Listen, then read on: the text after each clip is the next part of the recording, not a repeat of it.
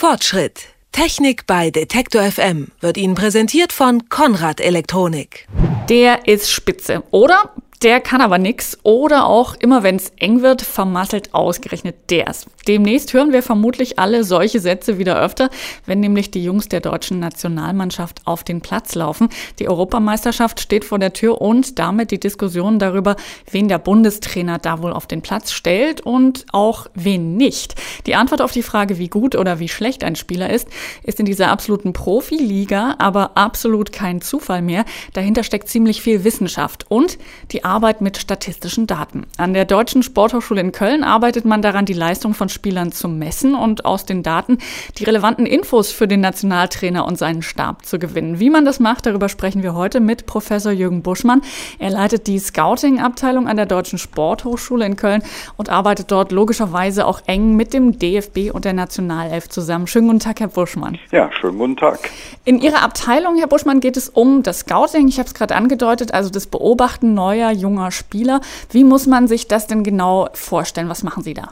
Und zwar sind wir äh, hauptsächlich dafür da, die Gegner zu beobachten, die Gegnervorbereitung. Wir entscheiden also nicht darüber, welcher deutsche Spieler zum Beispiel in die Nationalmannschaft kommt, sondern unser Hauptaugenmerk liegt also immer auf den Gegner. Und dort werden technisch taktische Elemente sowohl quantitativ als auch qualitativ von uns ausgewertet und dem Trainerstab zur Verfügung gestellt.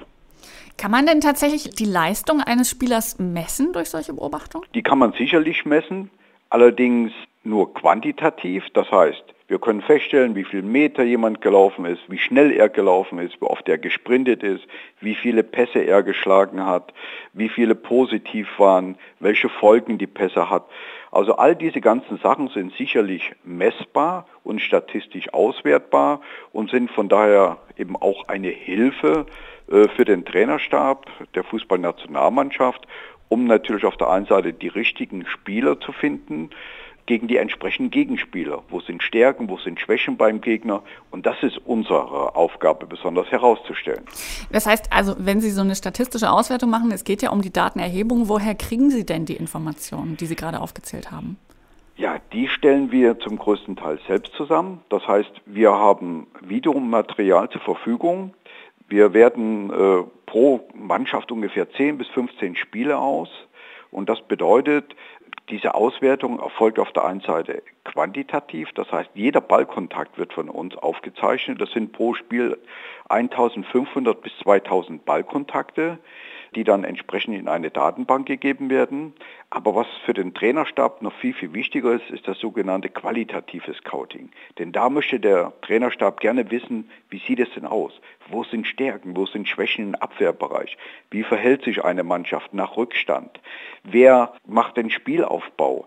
Wo sind gewisse Muster zu erkennen, wie der Spielaufbau erfolgt?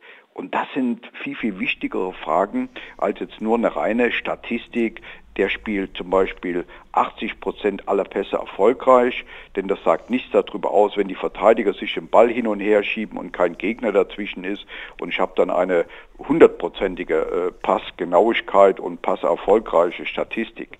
Aber was viel, viel wichtiger ist, Bewegungsmuster zu erkennen. Wenn zum Beispiel ein Spieler, ein Stürmer eine ganz bestimmte Finde besonders gut beherrscht, dann gehen wir eigentlich hin und versuchen, unsere Mitspieler oder die eigenen Spieler äh, darüber zu informieren, wenn zum Beispiel ein Ronaldo den Übersteiger beherrscht, dann sollte also ein Philipp Lahm im Training zum Beispiel auch den Übersteiger üben, damit er dann vom peripheren Sehen sofort im Ansatz erkennen kann, wenn Ronaldo zum Übersteiger ansetzt, dass er genau weiß, jetzt kommt das und das dann entsprechend vermeiden zu können. Gibt es denn da auch Analysen sozusagen von den eigenen Spielern? Ich meine, ist es nicht auch hilfreich, wenn man sozusagen sich selber anguckt? Das ist richtig, was Sie sagen, aber das ist nicht unsere Aufgabe. Das ist dann primäre Aufgabe des Trainerstabes, die sich damit beschäftigen. Natürlich analysieren wir auch die eigene Mannschaft und geben nach den Spielen einige Hinweise, aber unser Hauptaugenmerk liegt grundsätzlich auf dem Gegner. Allerdings Basis für die Analyse des Gegners ist immer die eigene Spielphilosophie der Mannschaft. Bei all den Daten und Statistiken und Videoauswertungen und was es alles gibt, da kommt ja so ein bisschen dieses Gefühl vom gläsernen Spieler auch auf. Aber auf der anderen Seite muss es doch auch immer noch sowas geben wie ein Bauchgefühl oder ein Instinkt oder Erfahrung eines Trainers oder von wem auch immer. Oder ist das mittlerweile tatsächlich äh, überschätzt und die Technik ist einfach sicherer? Nein, das wird immer so bleiben. Mein Lieblingsbeispiel ist natürlich gerade äh, sagen wir, die Trainingswissenschaft in, in, der, in der früheren DDR. Ich habe immer gesagt, wenn es das schon gäbe und von Trainingswissenschaftlichen und vom Wissenschaftlichen allgemein den gläsernen Spieler oder was ich in Individualsportarten wie im Schwimmen in der Leichtathletik machen kann, der wäre eben auch früher die DDR schon immer Weltmeister geworden.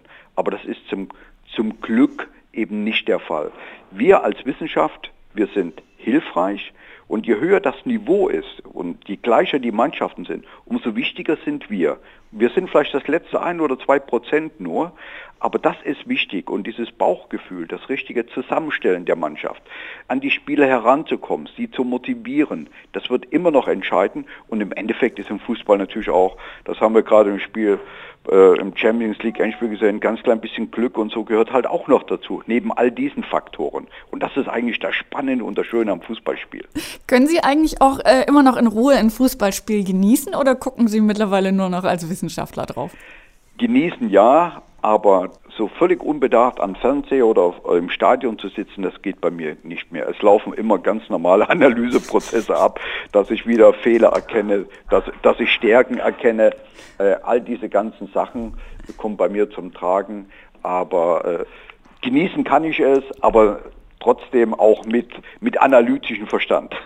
Jürgen Wuschmann schaut mit analytischen Augen auf die Fußballspiele äh, dieser Welt. Er leitet die Scouting-Abteilung der Deutschen Sporthochschule und hat uns erklärt, wie man mit Daten die Leistung von Spielern besser einschätzen und messen kann. In unserer Rubrik Fortschritt war das Teil unserer kleinen Serie zu Technik und Fortschritt im Fußball. In den kommenden Wochen sprechen wir noch darüber, wie viel Technik zum Beispiel im Ball steckt, im Schuh oder auch im Rasen. Heute waren wir quasi quasi bei den Spielern und bei Herrn Professor Buschmann. Haben Sie vielen Dank. Ja, gerne. Fortschritt. Technik bei Detektor FM wird Ihnen präsentiert von Konrad Elektronik.